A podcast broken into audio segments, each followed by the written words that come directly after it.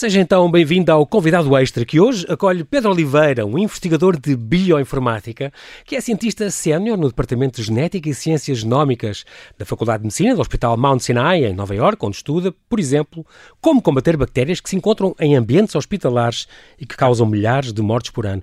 Ele passou pela UCL, em Londres, pelo MIT e Harvard, em Boston, pelo Instituto Pasteur, em Paris, e acaba de ser convidado para liderar um grupo de investigação no Centro Nacional de Francês de Sequenciação, em Paris, e é por isso que é de lá que nos fala. Olá, Pedro, e muito obrigado por teres aceitado este nosso convite diretamente de Paris. Bem-vindo ao Observador. Muito obrigado, João Paulo, por esta oportunidade de falar consigo e de explicar um pouco uh, de que Exatamente. forma é que a genómica está a mudar o mundo. Muito bem. Eu vou, se calhar, começar porque tu tens uma grande és apaixonado pela ciência desde muito novo. E assim, resumidamente, isto vai ter que ser tudo resumidamente, diz-me só, de onde é que vem esta paixão de livros, de aulas, de professores, dos pais, dos documentários que tu vias? Como é que nasceu este, este desejo de ser investigador quando fosses mais velho? Uh, não sei muito bem. Os, os, uh, foi, eu lembro-me desde muito novo que uh, gostava de ir para a cozinha, misturar coisas e fazer experiências. os meus pais nunca me incentivaram para nenhuma área em particular. gostavam que eu estudasse genericamente tudo o que havia para estudar. na altura, o meu avô. gostava muito que eu lesse poesia e, eu, e que eu declamasse e gostava de me ensinar como se construi a poesia, mas os meus gostos foram realmente para, para a ciência e, e pronto, e assim foi. Uhum. Uh, tu és, já expliquei, cientista sénior no Departamento de Genética e Ciências Genómicas da Faculdade de Medicina deste hospital, Mount Sinai, em Nova Iorque, um mais importante hospital, ou um dos mais importantes uh, nos Estados Unidos e concretamente em, em Nova Iorque. Tu, a tua linha de investigação, uh, neste momento, e já vamos falar depois com calma nisso, na segunda parte, destina-se a combater, perceber como é que se podem combater bactérias que se encontram nos ambientes hospitalares. Ultimamente, as tuas linhas de investigação, Pedro, um, adaptaram-se um bocadinho ao serviço da investigação do SARS-CoV-2, portanto, neste momento estão um bocadinho mais uh, focados nesta pandemia que nos atinge a todos. Uh, sim, uh, vou só fazer uma, uma, uma introdução do que, é que tem sido o meu trabalho no Mount Sinai. Uh, ele tem-se focado em melhor compreender de que forma é que a genómica, e mais precisamente a epigenómica, e se calhar daqui a bocado já podemos lá para, tudo, para, para, definir isto, uhum. uh, podem impactar o perfil de virulência de determinadas bactérias que geralmente são nocivas para o homem. E como podemos torná-las um pouco menos virulentas. eu dou-lhe um exemplo de um projeto cujos resultados publicámos recentemente, e que dá conta de uma análise uh, em larga escala, numa, numa bactéria que tem assim um nome um pouco estranho, Clostridioides difficile, e que uh, eu lembro-me que, de acordo com os dados do, do Centro Europeu para a Prevenção e Controlo de Doenças, uh, penso que, se não estou em erro, terá sido em 2018, relatava cerca de 120 20, mais de 120 mil casos de infecção causadas por esta bactéria anualmente, só na Europa, e quase 4 mil mortes provocadas por ela. E estes números estão certamente muito abaixo da realidade, porque o número de hospitais que participaram em cada país é, é, é muito baixo. Uhum. Uh, o que nós fizemos uh, foi uh, isolar uh, esta bactéria de doentes hospitalizados em vários, uh, vários dos hospitais uh, Mount Sinai de Nova York, e depois sequenciámos o, o genoma destas bactérias, portanto, o, a quando, a linha completa, uh, o texto completo da ADN destas bactérias com uma técnica uh, relativamente recente uh, e que permite ver as modificações químicas que são introduzidas no ADN, ou seja, um uhum. tal epigenoma. E estas modificações têm, têm a particularidade de ativar ou desativar a expressão de certos genes.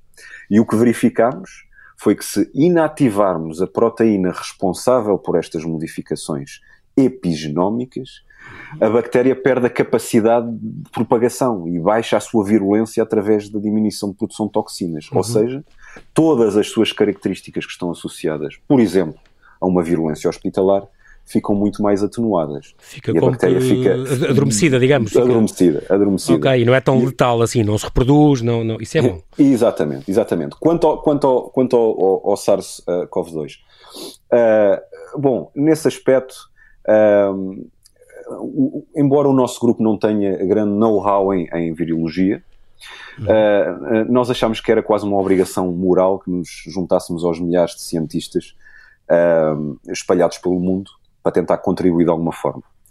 Uh, e nesse sentido, uh, posicionámos uh, para utilizar o nosso, o nosso arsenal de sequenciadores para ajudar a catalogar as estirpes uhum. que, que, circulavam, tanto em Nova Iorque e agora, agora na França, portanto, na, na, na minha Sim. nova posição. E depois há algumas pessoas no grupo que estão a tentar perceber por que motivo há mais mutações em determinadas regiões do seu genoma. E já foram publicados alguns artigos que ajudam a clarificar essa questão, mas nós acreditamos que a história ainda não está totalmente contada e por isso continuamos a nossa pesquisa.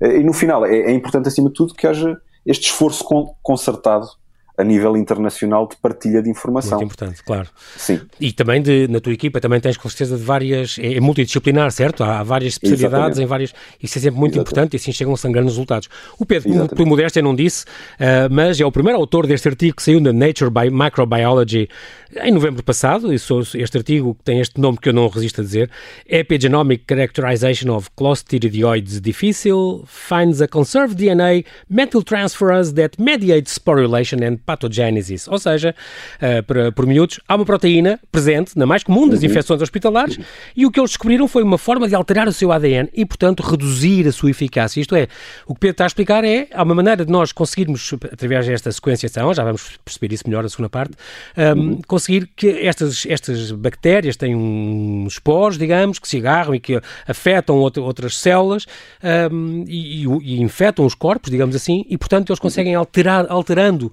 o ADN, portanto vão ao núcleo, ao ADN que está dentro do núcleo dessas, dessas bactérias, conseguem uh, que elas se tornem menos patogénicas e portanto menos virulentas, ou seja, uh, provoquem menos doenças e infetem menos as pessoas. É, esta, esta, esta bactéria é uma coisa, é, é algo que nós podemos ter e ser assintomáticos, certo? É verdade, é verdade. Portanto, há, há uma, uma percentagem de pessoas que a têm uh, e que realmente é, é absolutamente assintomática. Ela torna-se sintomática quando produz um, um, determinado número de toxinas, uhum. uh, mas eu acrescentava essa explicação que o, que o João Paulo deu uhum. e, e, muito bem, que uh, nós verificámos uma coisa interessante, é que como esta proteína, que é responsável por estas tais modificações epigenómicas, está presente em praticamente todas as bactérias catalogadas até agora, nós pensamos que esta mesma estratégia que utilizamos possa ser usada para torná-las mais fracas. E podemos imaginar que, da mesma forma como fizemos com esta uh, Clostridioides difficile, uhum. ao inibir esta proteína, uh, iremos eventualmente conseguir diminuir a virulência e patogenicidade de várias outras espécies de bactérias que estão envolvidas uh, no meio hospitalar. E é, não só. Sim, as pessoas, eh, só para dar uma, aqui uma indicação às pessoas, nos Estados Unidos e na Europa, eh, esta bactéria, por exemplo, concreta, é responsável pela morte de milhares de pessoas. As infecções Sim. hospitalares em Portugal, por exemplo, uh, matam 1.158 pessoas por ano estimando-se que o número possa atingir quase 50 mil até 2050, é um relatório da OCDE. Sim, sim, e, portanto, exatamente. em termos práticos, eh, são mais pessoas que morrem destas bactérias do que, por exemplo, de acidentes de, de, de viação, que é uma coisa exatamente. que as pessoas não têm exatamente. muito noção. Uh, fizeram então este, este, artigo com base na, na, na, bactéria que foi isolada em 36 doentes, um, uma, uma, bactéria que em certos casos pode levar depois a esta, esta a septicemia, no limite à morte, não é? Nos casos uh, mais graves. As pessoas não sei se têm noção que nós não somos só estes 23 mil genes e os 10 bilhões bilhões de células, mas também os 100 bilhões de bactérias que habitam o nosso intestino e os, e os muitos bilhões que estão na pele, boca, cavidade nasal, no aparelho urinário, este microbioma, que nos seus adultos pode, pode chegar a pesar 2 quilos. As pessoas não têm noção que, que convivem na sua pessoa com vírus e com bactérias e, e, muitas vezes ainda bem, porque são elas que nos protegem também de, de muita coisa e também podem ser virulentas e, e causar estas, estas grandes doenças. Muito bem. Portanto, vocês tentam diminuir esta virulência, esta patogenicidade e estas proteínas, estás a falar, também podem uh, ser detectadas como noutras bactérias, como a E. coli ou a salmonella, portanto também podem vir, uh, já há farmacêuticas interessadas no vosso processo e, portanto, um, podem daqui a uns anos, demora vários anos, isto, esta investigação fundamental é o que tu fazes. Infelizmente, sim. Depois é aplicada, pode, daqui a uns anos pode haver uns novos remédios, que é um plano B para, para combater estas bactérias que são, já são muito resistentes ao, aos antibióticos, certo? Exatamente. Uh, portanto, seria uma, uma via alternativa uh, para contornarmos uh, a crescente resistência de antibióticos que nós temos, que estamos a ver. Uhum. há já bactérias que, que já, já têm marcas de resistência uh, antibióticos de, de, último recurso, chamados de último recurso, uhum. e portanto, se nós conseguirmos vias alternativas, melhor, e esta realmente é, parece ser uma via que, pelo menos nesta bactéria, funciona. Uh, e elimina a sua, a sua virulência. Muito bem, e, e se não me engano, tu já há alguns anos estavas no Instituto Pasteur, chegaste a publicar um estudo também onde falava que as bactérias trocam entre elas informações e, portanto, tornam-se mais resistentes também por causa disso. Isto é o, é o Pedro, é o mundo. Nós, eu vou-te pedir só para fazermos aqui um pequeno intervalo para não desligares. Já voltamos. Continua connosco também. Até já, Pedro Oliveira. Obrigado.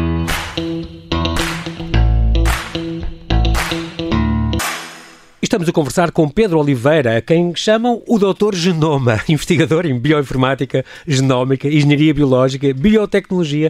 Ele procura as chaves para atacar, por exemplo, as bactérias que matam nos hospitais ou também, por exemplo, o cancro. Vamos agora falar um bocadinho do teu percurso, Pedro. nível, tu, tu andaste muito lá por fora e é, e é importante. Um, emigraste porque, como tu uma vez disseste, se queremos melhorar, temos de trabalhar com os melhores. E os melhores estavam fora. Em Portugal nós não temos os meios, como por exemplo este, estes uh, instrumentos, digamos assim, de super sequenciação como tens no Mount Sinai, por exemplo, certo? Uh, existem alguns, existem alguns que um, ainda vão, vão, vão funcionando e funcionando bem, uh, nomeadamente têm vindo a trabalhar uh, por forma a providenciar uh, alguns genomas do, do SARS-CoV-2 e, uhum. e, outros, portanto, a nível de controle alimentar, etc. Mas, infelizmente, não há, não há, não há muitas instituições uh, que tenham acesso a, esta, esta, estes sequenciadores de ADN. Uhum. Eles são bastante caros, uh, alguns deles são bastante volumosos uh, e portanto, enfim, uh, portanto, uh, era, era uma forma de realmente procurar um local onde eu pudesse ter acesso, um acesso mais fácil a estes recursos. Imagino que pronto tu passaste no UCL, no Instituto Pasteur, no Mount Sinai, MIT, deve ter estado com o state of the art nestes, nestes aparelhos. Um, e tiveste ainda sendo tu, doutoraste, formaste, doutoraste uh, no técnico, grande escola, foi a minha também, Sim. após sete anos de resiliência para manter-te como investigador cá, há, há também um, um, um pormenor que eu vou ter que te falar, uh, Pedro, é que tu também sentiste um bocadinho um sabor da desilusão, no sentido em que promoviam às vezes pessoas que se esforçavam menos, uh, publicavam muito e o que eles publicavam não era nada novidades. Sentiste que o meio científico, na altura em que tu saíste, e já saíste há, há uma série de anos, há, que há desde 2005, para aí, há 15, se é possível. Sim, sim, Começaste a sair há 15 anos, depois ficaste definitivamente lá fora, uh, entre Londres e Paris e, e Nova York um, e Boston. Sentiste que também havia algum. O meio científico português também precisava de alguma seriedade e, e alguma. Não sei, o quê? Algum empurrão da parte de, de, dos pares uns dos outros? Uh, o, o, meio científico português está, está recheado de, de, de, grandes investigadores, de grandes cientistas. Não, nem vale a pena apontar os nomes, porque todos uhum, nós uhum. sabemos, eles aparecem frequentemente na, nos nossos uh, nos meios de comunicação uhum. social, fazem, fazem investigação ao mais alto nível e do melhor que se, que se faz uh, no mundo. eu diria que, infelizmente, eles ainda são a exceção à regra e portanto ainda há, há, bastante uma atitude bastante conformista. Obviamente que há falta de dinheiro e portanto o dinheiro também ajuda muito. Claro. Um, e portanto, se houvesse mais dinheiro, mais recursos, as coisas correriam melhor. Mas ainda há uma certa estagnação, ainda há uma certa uh, um certo olhar para o passado em algumas instituições, nomeadamente o técnico, que eu uhum. acho que deveria e teria que se modernizar um pouco mais. Uh, e acho que está a caminhar nesse sentido.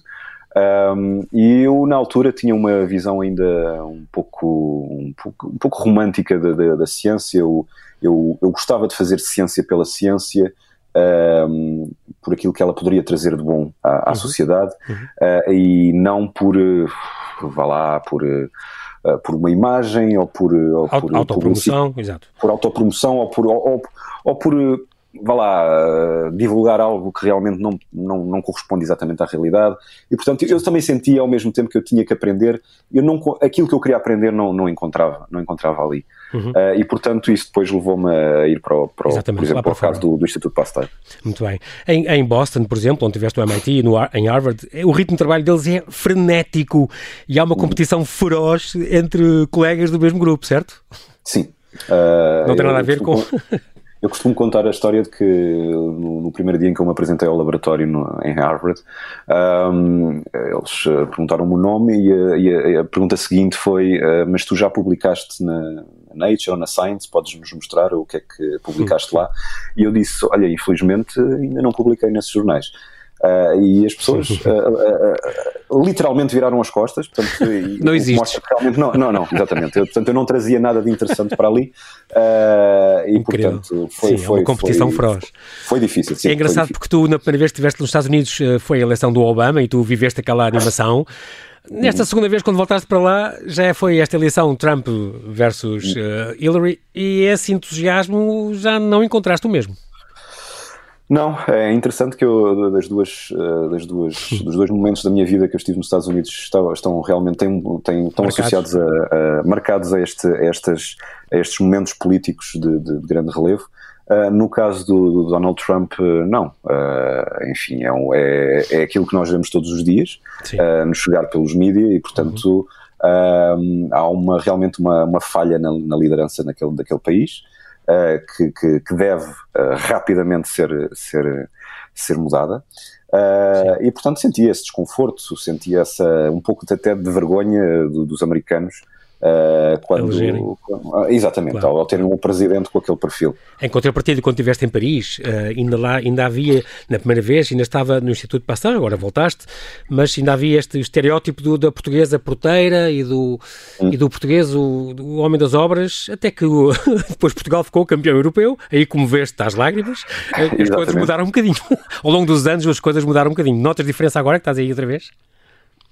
Uh, já, vamos, já vamos vendo uh, uh, bastantes, bastantes portugueses de uma nova geração a fazer, a, fazer, a, a, a imporem-se em, em, nas mais variadas áreas e, portanto, não são só porteiras e, e, e pessoas que trabalham nas obras, mas, mas vemos sendo pessoas com maior qualificação Uh, eu lembro que no Instituto Pasteur uh, houve um momento que eu, que eu falava com, com uma investigadora de lá e um dos comentários que ela fez foi que realmente estava admirada de estar a falar com, com, com um português e de ver um português a fazer ciência, porque Incrível. para ela era, era, era, muito estranho, não é? Uhum, uh, uhum. mas sim, essa, essa imagem está, está claramente a mudar. Vamos agora, temos nestes 14 minutinhos que temos restantes, genómica. Estamos a falar de genómica, que é aquilo em que tu, a que tu te dedicas. O que é que é genómica e porquê é que não é genética? É muito diferente? Uh, não é muito diferente, mas, mas, uh, mas são, são coisas, são coisas que, que, que, estão, que caminham lado a lado. Ou seja, a genética é um termo uh, que se refere ao estudo dos genes e, ao papel uhum. destes genes na hereditariedade, não é? Uhum. Ou seja, como é que certos traços ou condições de um organismo conseguem ser passados de uma geração para a outra. E estes, estes genes, no fundo, são aqueles que codificam as instruções para a produção de proteínas que no final vão uh, dar a ordem para as múltiplas atividades das células. Uh, e nós temos exemplo de doenças genéticas bem caracterizadas, a fibrose quística, a doença de Huntington, etc. Uhum. A genómica uh, é um termo que, que surgiu mais recentemente e que descreve, no fundo, o estudo de todos os genes de uma pessoa, que é, que é o genoma, uhum. incluindo as interações desses genes uns com os outros e com o ambiente. Okay. Ou seja, a, a genómica é, é, é, no fundo o estudo, por exemplo, de doenças complexas, como doenças cardíacas, como asma, diabetes, câncer, etc., porque estas doenças, no fundo, são causadas por uma combinação de fatores genéticos e ambientais mais do, do que por genes individuais. Uhum. Falaste agora com a, a, sua interação com o meio ambiente, aí entra a epigenómica, não é? A epigenómica é, é no fundo, a ponte entre o genoma e o, e o meio envolvente e o, e o ambiente, certo? Sim.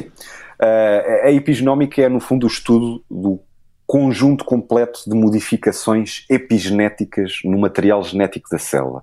Ou seja, uh, pode realmente surgir, e surge, uh, também dessa interação entre um indivíduo e o seu ambiente.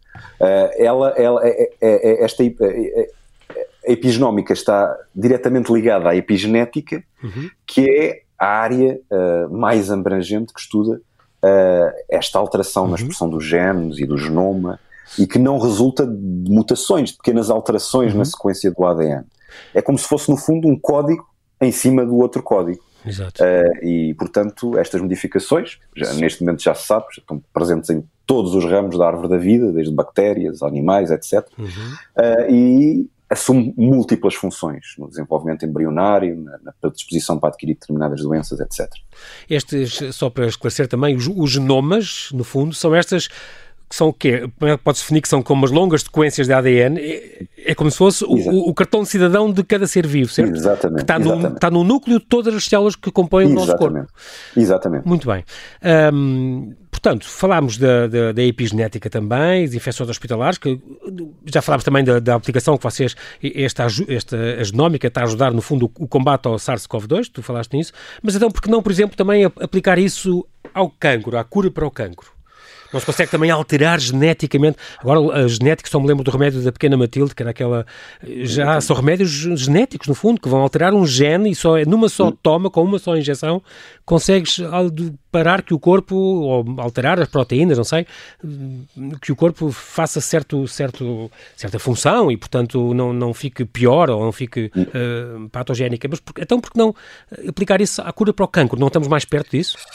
Uh, estamos mais perto. Eu acho que, uh, embora eu não seja um especialista do cancro, mas uhum. claramente a genómica está a acelerar esse processo uh, para um dia eventualmente chegarmos lá. neste momento, estão claramente a ser alcançados níveis de precisão nunca antes vistos, no, por exemplo, nos cuidados clínicos que são recebidos por, por doentes com cancro e na área de medicina de diagnóstico. E, e ao longo destes últimos anos, a aplicação destas tecnologias de sequenciação da ADN massiva, chamada de última geração, uh, em, em, múltiplos projetos de investigação de vários tipos de cancro, uh, veio a revelar novas informações que são absolutamente extraordinárias sobre os fatores que estão, uh, no fundo, subjacentes ao, ao, desenvolvimento e progressão do cancro. E esta informação genómica do cancro uhum. pode ajudar os médicos a decidir estratégias de tratamento. Por exemplo, classificando um tumor de acordo com, com, o tipo de mutações que tem ou sensibilidades a determinados fármacos. E em alguns casos, uh, os pacientes têm sido poupados a procedimentos que são, que são dispendiosos e complexos, como por exemplo transplantes de medula óssea, uhum. com base num diagnóstico molecular. Pronto, isso é, é, aproxima-se da tal medicina do futuro, que é um bocado aquela medicina pessoal, não é? Tu consegues, através, se calhar, eh, perceber que aquele remédio e aquele tratamento se adapta a cada pessoa. É a medicina feita uh, uh, a pedido, quase. É, é para cada pessoa. Exatamente. O meu remédio pode não servir para ti da mesma maneira, e não serve.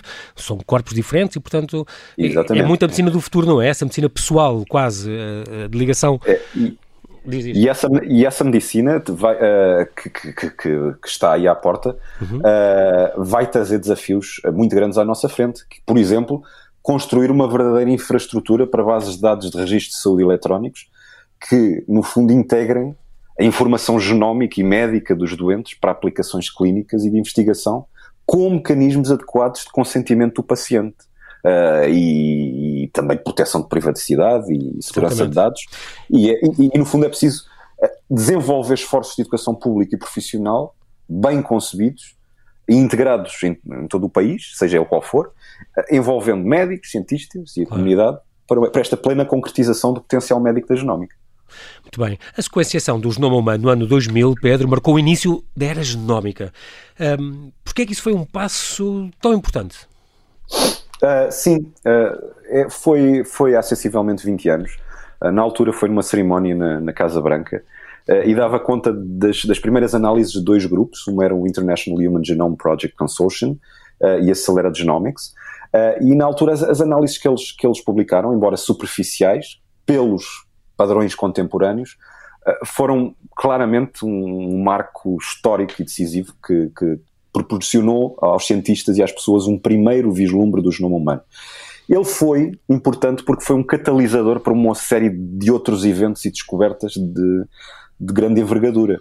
Uh, primeiro, uhum. começou-se um processo de catalogação de um grande número de genes humanos e, por inferência, da maioria das proteínas humanas. E isto foi importante na medida em que uh, compreender um sistema biológico complexo requer não só conhecer as partes, como elas estão ligadas, claro. a sua dinâmica e como é que e como todas elas não é?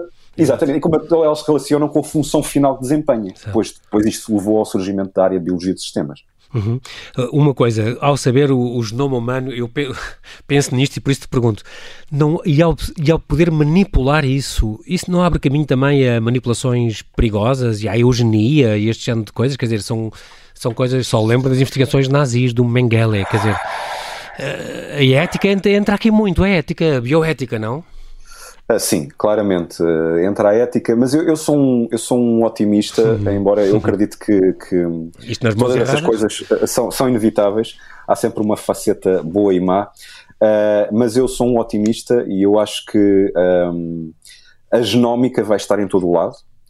eu costumo dizer que em vez de termos uma, antes de, de, de Cristo e, e, e, depois de Cristo vamos ter a história do universo dividida em duas fases. Hum. Antes da sequenciação do genoma e após a sequenciação do genoma. Antes de 2000 e depois de 2000. É, exatamente, porque compreender o nosso código completo e ser capaz de o manipular é, é definitivamente um marco evolutivo final nestes quase 14 mil milhões de anos de evolução e, e, e esta manipulação vai trazer uma visão completamente diferente da vida. Eu prevejo que a evolução chamada darwiniana eh, será fortemente modificada ou mesmo uh, rejeitada até certo ponto. Uma, uma outra questão que, que, não está, digamos, diretamente ligado ao teu trabalho, Pedro, mas que também está muito na moda, esta, uh, e, e, está no fundo ligado também à genómica e à genética, estes organismos geneticamente modificados. O que é que é isto e porquê é que toda a sociedade tem um, um certo asco e uma certa repulsa por, por estes organismos? Levanta sempre algum, algumas questões. Sim, todas as tecnologias novas ou que sejam de alguma forma melhoradas independentemente que seja o seu né? campo, né? o campo de aplicação, uh, elas podem envolver risco, que é um risco potencial, uhum. ou uma percepção de risco por parte dos utilizadores finais. E, e, no entanto, eu acho que é muitas vezes negligenciado que a rejeição de uma tecnologia também tem riscos sob a forma de oportunidades perdidas. Sim. Eh, eu vou dou o exemplo das vacinas. Elas podem causar reações alérgicas, um pequeno número de indivíduos imunizados, uhum. dentro de uma grande população. Sim, mas, mas do campo geral mas no cômputo geral podem claro. reduzir consideravelmente a perda de vidas em toda essa, essa, essa claro. população. Ora, em relação aos organismos uh, uh, geneticamente modificados, na minha opinião, uh, os benefícios encontrados superam em muito os riscos. e, portanto, estes, estes, estes, OGMs são, são, definem-se como aqueles em que o material genético foi alterado de uma forma que não ocorre naturalmente, ou seja, uhum. através do acasalamento ou da recombinação natural. Mas, no fundo, todas as nossas colheitas e, culturas e gado, e pecuária, etc., são de certa forma OGMs, na medida em que a sua genética foi manipulada e desenhada pelo homem ao longo dos últimos 10 mil anos ou mais. Uhum. E isto ocorreu de tal forma que a maioria mal se assemelha aos, aos, aos, progenitores selvagens. Portanto, a, a, maioria não poderia competir ou, ou, sobreviver muito tempo fora do ambiente agrícola. E neste momento temos muitas culturas transgénicas já aprovadas pela FDA nos Estados Unidos, uhum. mas há uma retração da parte da, parte da Europa. Uh, mas eu acredito que vão, serão feitos avanços nesse sentido.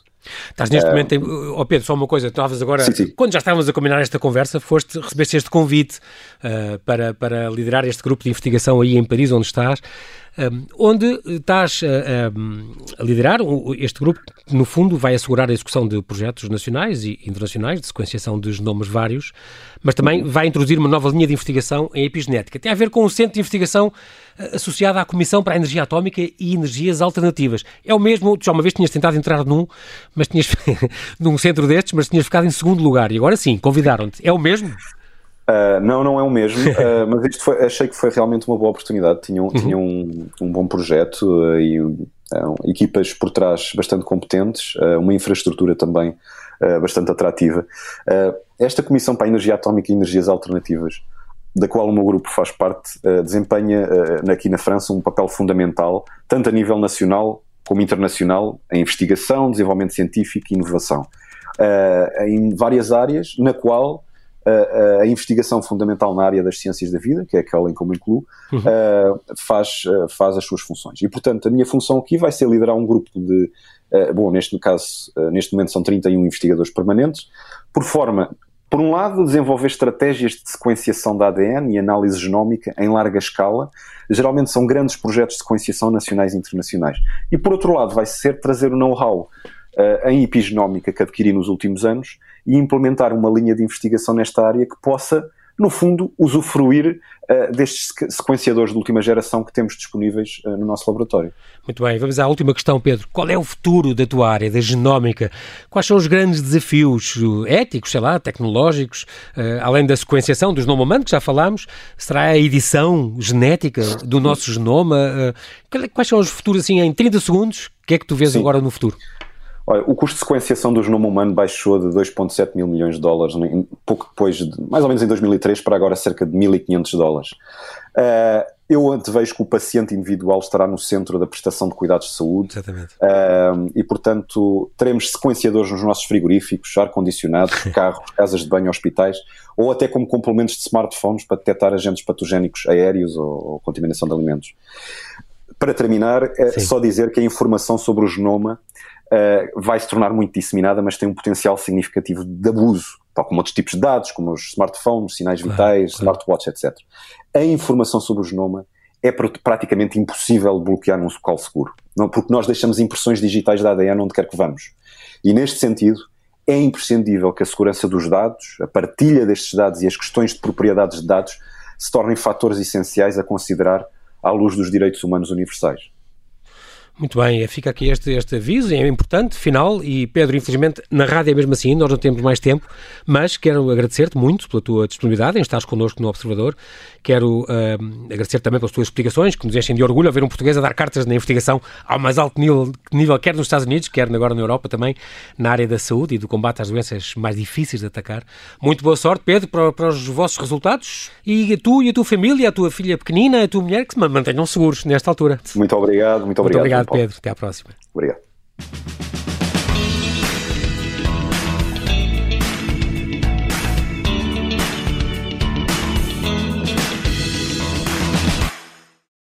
Obrigada por ter ouvido este podcast. Se gostou, pode subscrevê-lo, pode partilhá-lo e também pode ouvir a Rádio Observador online em 98.7 em Lisboa e em 98.4 no Porto.